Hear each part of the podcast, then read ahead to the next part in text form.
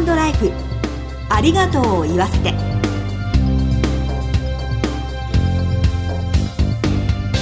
こんにちは。番組パーソナリティの栗林さみです。前回に引き続きコメンテーターは全日本総裁業協同組合連合会理事の湯浅昌司さんです。どうぞよろしくお願いします。湯浅です。よろしくお願いいたします。今回も北海道富良野市からお送りしています北海道といえば湯浅さんのふるさとで、はい、お住まいの地ということでもう長くなるんですか？はい。生まれてから今までですねほぼ北海道でした。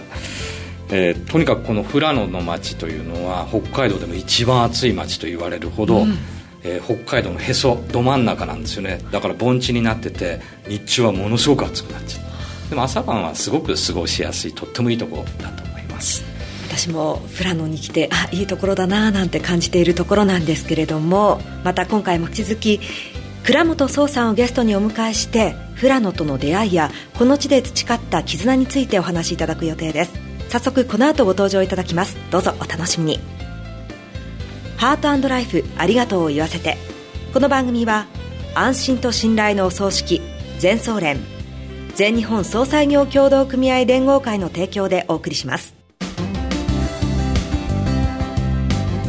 改めまして番組パーソナリティの栗林さみです。全総連の湯浅です。よろしくお願いいたします。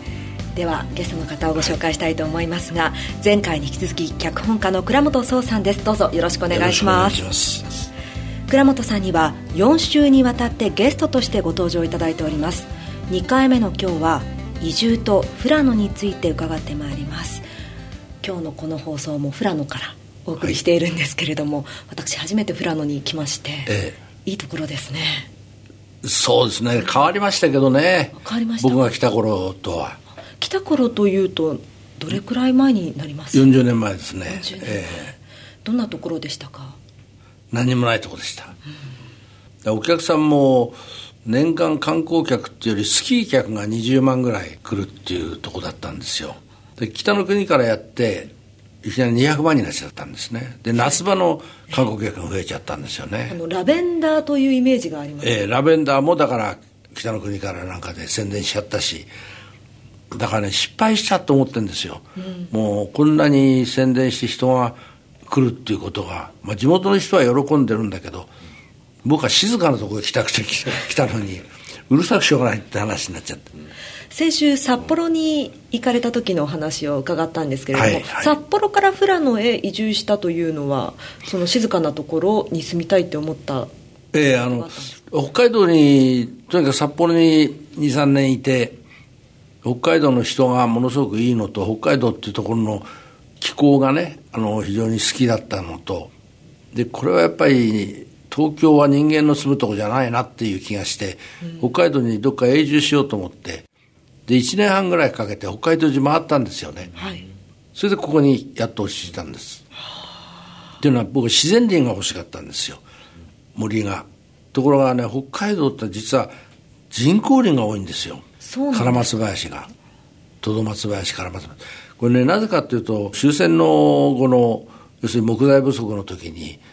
いい木を全部切っちゃったんですね、うん、でその後にその炭鉱が栄えたでしょ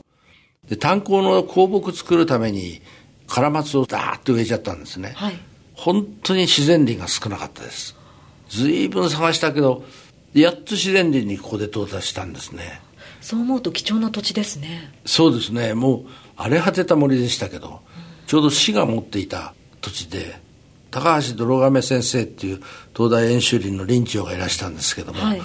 この方がそのどのぐらいの森にどのぐらいの人間が住めばね森と人間が共生できるかっていう一つのこう実験をなすってそれで4丁分ぐらいの土地をそこに塀を建てちゃいけない。木はあの自分の家のところしか切っちゃいけない。水は沢から取ってきてる。電気は入れてあげるっていうんでそういう文化村っていうのを作ったんですね、でそのまあ第1号みたいにして入ったんですねそもそもあのこの富良野に来た時奥様と一緒に確か移られたんですよね。そうですねはい。そのあたり奥様どうだったんですか？いや全く抵抗なく行くよって言って「はい」って言うんでついてきましたね。かみさん芝居やってましたんで、女優だったんで、年中地方を旅で回ってたんですね。だからこっち来てからもその頃かみさんは一緒にいる時間があんまりなか年間半分ぐらいやったんじゃないかなだから一人でこっちいる時間も多かったですし、えー、普通の専業主婦的にはいなかったですね、きっとご苦労もあったんじゃないかなと思うんですけれども。あのね今と違って、寒さが半端じゃなかったんですよ。最初に来たのが9月だったんですけどもその年に10月にいきなりマイナスになって11月にマイナス28度っていうのが1週間ぐらい続いて12月になってマイナス30度を超えて35度までいっちゃったんですよ。でこの年はものすごく寒かった年なんですけどもだから寒さに対しては笑っちゃうぐらいすごかったですね。一番困ったのは水道ですよね、はい、水道がすぐ破裂しちゃうからそれから部屋の中いくら温めても朝起きるとここが白くなっててこの辺って首元のことをね今指してらっしゃいますけれどもお布団から出ている首元のあたりなんですかね？布団のここら辺が息がかかるとか白くなっちゃうんですよ。でで温度計あれしてみたらマイナス2度ぐらいなんですよ。でその中で布団かぶって寝てるわけですからそれは寒いですよね。でトイレがねやっぱり最悪だったですね。あの分かんないからポットン式のトイレだったんだけど、はい、ある日トイレにかがんだらお尻をぐさっと何かに刺されたんですよ、うん、溜まってきたものを首取りしなかったもんだからマッターホールの取ったみたいに固まっちゃうんですね、ええ、で先っぽがコンコチになってそれをお尻に刺さっちゃった。そんなこと起こるんですか？起こりますね。それで地元の人言ったらそれよくやるから危ないから、え、鉄の棒をくれてそれで先端をかっちゃいてからかがめって言われてもう本当にそんな年でした。面白かったですね。あの北の国からを拝見して、えー、まあ、こちらの寒さという意味でも厳しいのかなと思っていたんですが、えー、実際に生活されるともうテレビ以上のものがありますね。そうですね。その頃はだその頃ね倒裂っていう現象がよく起こって、はい、夜中にねビーンっていうすごい音がするんですよ。あの周りの森から。要するに木の中の樹液が凍って幹を裂いちゃうんです。そうすると幹にツーッと荒れ目ができるんですね、はい、その音がものすごくてビーンって。それはこう周囲の山にこだまするからものすごいこう冬の風物詩でしたけどね。あちこちで聞かれましたけど今全く聞けません。ただいっぱいその倒裂の後はそこら辺の木に残ってますけどね。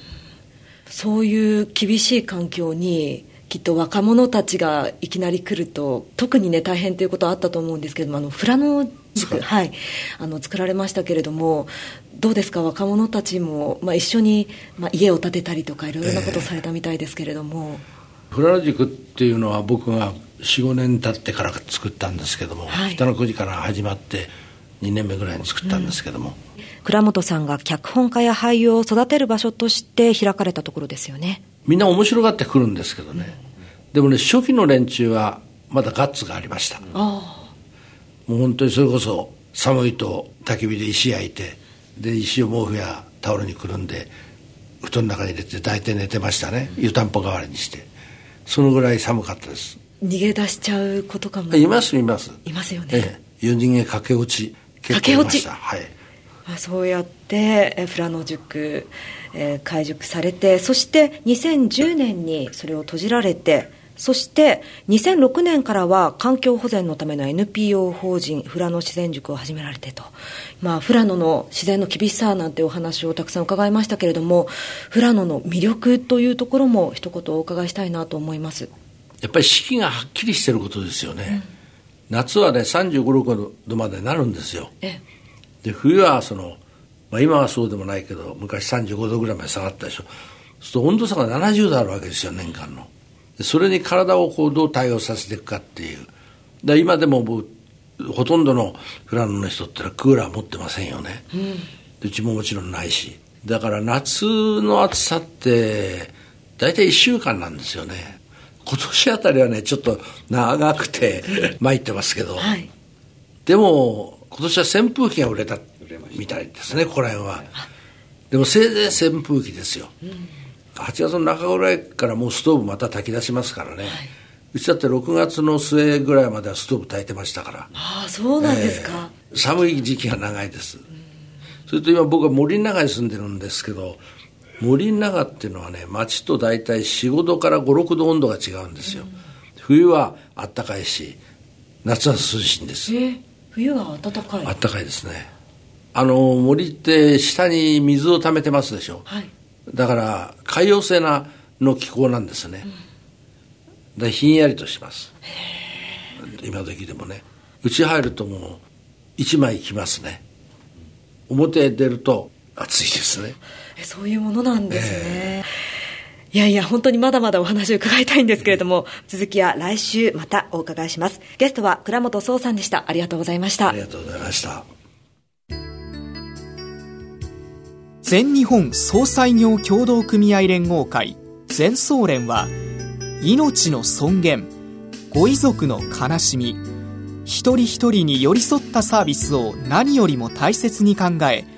ご遺族の心を形にする地域密着の葬儀者が集まる全国ネットワークです。全総連加盟店ではお葬式の専門家である葬儀事前相談員総裁ディレクターが皆様からのご相談をお受けしております。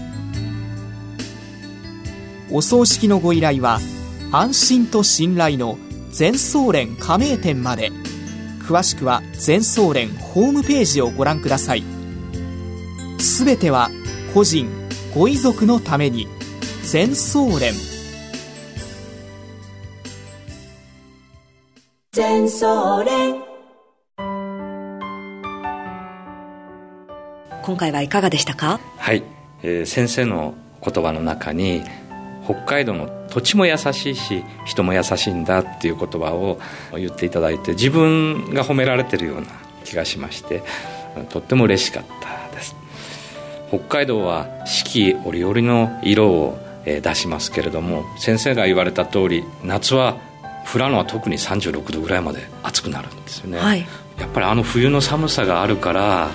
雪が溶けて雪解けがあってで春になって春の緑の色が鮮やかに目にこう映るのっていうのはその寒さがあるからなんだなって、うん、それが私を強くしてくれたんだなんていう感じに私は取ったんですよね、うん、寒い街その中で人は作られるんだなっていう思いをいたしました。それで私は東京からこの富良野に構えたんだっていう、うん、そんなイメージが伝わってきて。とっても素晴らしい北海道の中の真ん中の富良野の町なんだなっていう気がいたしました。その倉本さんがこの土地に根ざして生きてそして人と助け合ってねこれまで暮らしていらっしゃったというような様子が伝わってきて、えー、そういうことって大切だななんていうふうに感じさせられました。次回も倉本壮さんにご登場いただき富良野からお送りする予定です。今日のコメンテーターは全日本総裁業協同組合連合会理事の湯浅昌司さんでした。湯浅さんありがとうございました。ありがとうございました。進行は番組パーソナリティの栗林さみでした。ハートライフありがとうを言わせて。この番組は安心と信頼のお葬式全総連全日本総裁業協同組合連合会の提供でお送りしました